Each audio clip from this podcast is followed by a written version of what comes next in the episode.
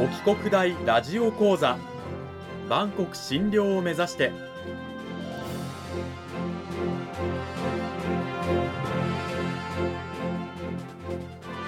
番組タイトルにある万国診療とは世界の架け橋を意味する言葉です。この番組はアジアの十字路に位置するここ沖縄にある沖縄国際大学で日々どのような研究や教育が行われているのかを発信していく番組です。案内人はラジオ沖縄アナウンサー小橋川響が務めます。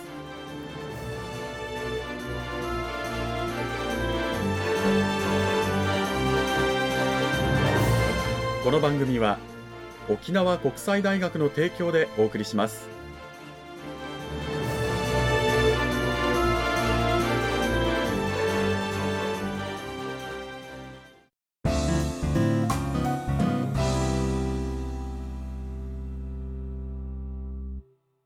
沖国大ラジオ講座今週は先週に引き続き沖縄国際大学産業情報学部産業情報学科の大山健二先生を迎えてお送りします。大山先生今週もよろしくお願いします。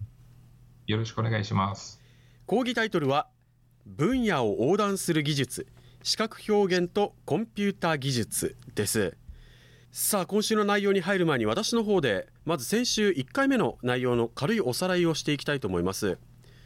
まずあのコンピューターグラフィックス CG の技術の映画への最初期の導入が、まあ、1985年の、まあ、映画だった海外のね映画なんですがその時はステンドグラスでできた、まあ、西洋の騎士を CG で表現するというような内容でそれもまあ一瞬の登場だったということなんですけれどもそれが時代を経るごとに進んでいって、まあ、有名な作品で言えば「ターミネーター2」の、ね、液体金属でできた敵。覚えてらっしゃる方多いと思うんですけれどもあの作品だとこの敵は物語の最初から最後まで登場するということで一瞬の登場ではなく物語そのものを構成する要素として CG が映画に定着したと言っていったということなんですけれどもそこからだんだん CG の活用もどんどん広がって今では「トイ・ストーリー」に代表されるようなフル CG 映画というのもね、まあ、当たり前のように登場していますけれども。CG といえば映画だけではなくゲーム業界ゲーム分野にもねやっぱたくさん取り入れられてますけれどもゲームで言えば日本では93年にセガが発売したバーチャファイター。これがゲームへの CG コンピュータグラフィックスの導入の、ま、初期だった。でそこからゲーム業界にもどんどん CG が取り入れられていって今では当たり前のようにね、ま、ゲームもフル CG っていうのが、えー、登場しておりますけれどもね。映画とゲーム業界それぞれの業界で発達していったコンピューターグラフィックスの技術がま融合されていって現在ではま例えばスタジオの壁がもう LED でできていてそこにも CG の映像をバンと映し出してその前で現実の役者さんが演技をすることによって以前は CG の映像は CG の映像役者さんの演技は役者さんの演技と別々で撮ったものを後に合成していたものが今では1箇所でそれができるようになるっていうようなですね CG 技術の発達があるんですよというお話先週していただきましたがさあ大山先生それを踏まえて今週はどういったお話聞かせていただけるんでしょうか？はい。今週はですね、映像やゲームの業界だけではなくて、様々な分野で、うん、コンピューターグラフィックスが導入されて、まあ、それによって新しいコンテンツが生み出されたり、こう広がりが出てきます。そういった新しい、まあ、近年の取り組みについて、えー、紹介したいと思います。なるほど。映像、まあ、映画とゲーム業界以外にもコンピュータグラフィックスの技術が活用されているというお話だったんですけれども具体的にはどういった業界分野なんでしょうか？そうですね。一番まあ皆さん身近なものとしてはまあアニメーションがあると思います、うん、日本ではアニメーションの歴史は古いんですけど、手書きで書いて、えそれを動かしていくという表現。で、えーまあ、その中で CG を導入するという動きが、まあ、特に日本では非常に盛んに行われるようになります。うん、でアニメーションに CG が取り入れられてるっていうのは、まあ、感覚的にね確かに確かにって思うんですが、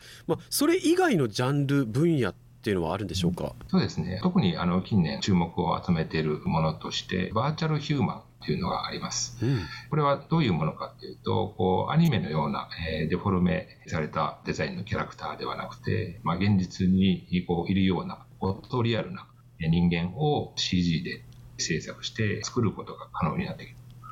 こういった表現力がこう技術が高まってきた。まあ、それを活用したコンテンツ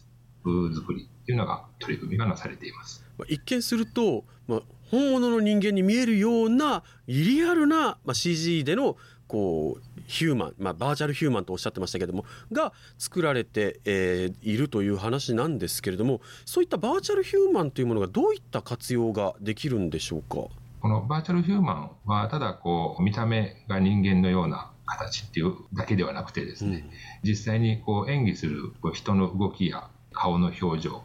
これをコンピューターでこうリアルタイムで計算してそれをバーチャルのヒューマンに、まあ、CG のデータにこう反映させることができるようになっています。うん、なので、最近あの話題になったものとしては、プレゼンテーションを行う、まあ、アメリカのカンファレンスで、実際のプレゼンテーションを行っている人と、その動きをコンピューターにリアルタイムで取り入れて、その場でバーチャルな人間がこう動くというふうなデモンストレーションがありました。へえでも実際にその動いている人間なんかの動きをそのバーチャルヒューマンにそのまま反映させるということでよりこう人間臭いコンピュータグラフィックスの人間になると思うんですが実際にそれがじゃあどういった例えば産業っていうんですかいわゆる商業ベースで、え活用できたりするんでしょうか？そうですね。まあ、最近特に注目を集めているものとして、このバーチャルヒューマンを使ったファッションモデルを、まあ、一つのコンテンツとして提案していく。それによって様々な現実ではできないような洋服のデザインを着せたりとかですね、うんうん、それから実際の,、まあ、あのモデルさんと合成して広告用の写真を作ったりですね、ファッションモデルとしてこうバーチャルヒューマンを活用するという取り組みが、えー、なされています。なるほど確かに CG で作れば、まあ、外見スタイルも含めたねものってまあ本当に例えば、まあ、人種や民族いろいろと作れますし今おっしゃったようにこの衣装すらも CG で作ってしまうとなるとバーチャルヒューマンが、まあ、バーチャルなねあのファッションでバーチャルなランウェイを歩くみたいなことができてしまうわけですよね。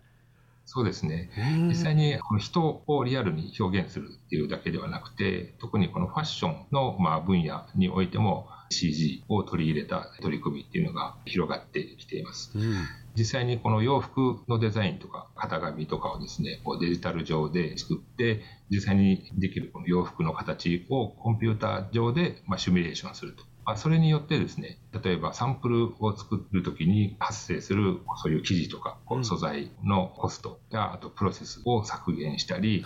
まあ、それによってですね、すべてデジタル上で洋服などが作れますので、大量生産やまあ大量廃棄をしない無駄のない洋服作り、こういったものにもつながるんじゃないかということで、ファッション業界、こういったアパレル業界にもこうデジタルが取り入れられてきている。言われてみるとなるほどそれは確かに莫大なメリットがあるなっていうふうに思うんですけれどもただ一方でそうなると従来まあアナログにま素材をね型紙作って素材を切って縫い合わせてってやってたものをデジタルでってなるとそれを CG に落とし込むっていう人材今まで CG をね使ってこなかった人が CG 使ってそれをできるようにならなきゃいけないっていうような課題もあると思うんですがそのあたりはどうなんでしょうか？そうですね。特にこのデジタル技術がこれまでと異なるこう分野で活用されるということになると、じゃあそういった専門的なスキルを身につけた人材、これをこうどういうふうに育成していくか、あるいはそういう環境を作っていくか、ということは一つ課題としてあると思います。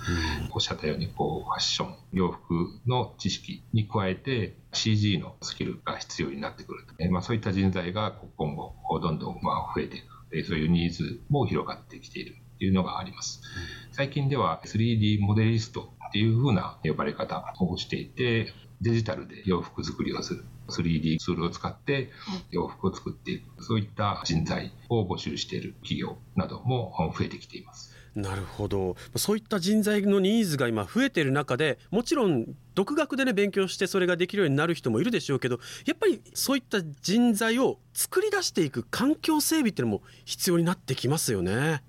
そうですね今あの、ファッション業界の話をしたんですけれども、例えば自動車産業で車を購入するときにですね、実際の車に乗るのではなくて、VR でシミュレーションして、それを体験してもらうようなサービスがあるんですけど、こういったコンテンツを作るときにですね、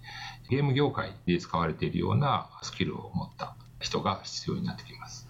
そうなったときに、これまでの専門の分野ではない技術と知識が求められてくると、新しいコンテンツを作るっていう上でも、まあ、教育だけではなくて、そういった企業の中での教育っていうことも考えても、今後、ますます様々な業種でこう分野がつながっていくようなスキルを持った人材っていうのは必要になってくるかなと思います。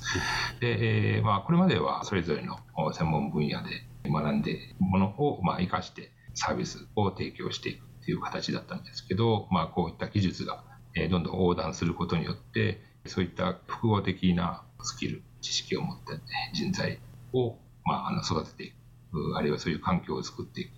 ということも今後課題になってくるんじゃないかなと思います。なるほど CG 技術かけるこの業界みたいなね複合的なスキルを持った人材のニーズが、まあ、どんどん今後は増えていくというお話非常に興味深いお話でした2週にわたって沖縄国際大学産業情報学部産業情報学科の大山健二先生にお話伺いました。大山先生どうもありがとうございました。ありがとうございました。いや映像コンピューターグラフィックスに関するお話2週にわたってしていただいたんですがその大山先生のもとで、まあ、学んでいる学生さんたちは、まあ、どういったことをこう研究したりとかされてるんでしょうか？そうですね、えーと、コンピューターグラフィックスを使って、えーまあ、あの作品を作ったりということもあるんですけどそういうゲーム開発に使う技術でこう新しいサービスを考えたりアプリを開発したりといったことにも取り組んでいます。実際にゲームを作るだけではなくて課題を解決するような、えー、新しいこう、えー、サービスなどを考えるで実際にこうアプリとして開発して作っていくということにも取り組んでいます。なるほどアプリまでね学生さんがまあ自力で作ってねそれをこう、まあ、リリースをしたりとかするというわけなんですけれどもねこういったことを、まあ、先生の講義では学生さんたちに指導しているということでぜひねもっともっとこう CG について学びたいとかねコンテンツマネジメントについて学びたいっていうような方は沖国大の大山健二先生の研究室叩いてみてはいかがでしょうか。2週にわたって大山先生本当にどうもありがとうございましたありがとうございました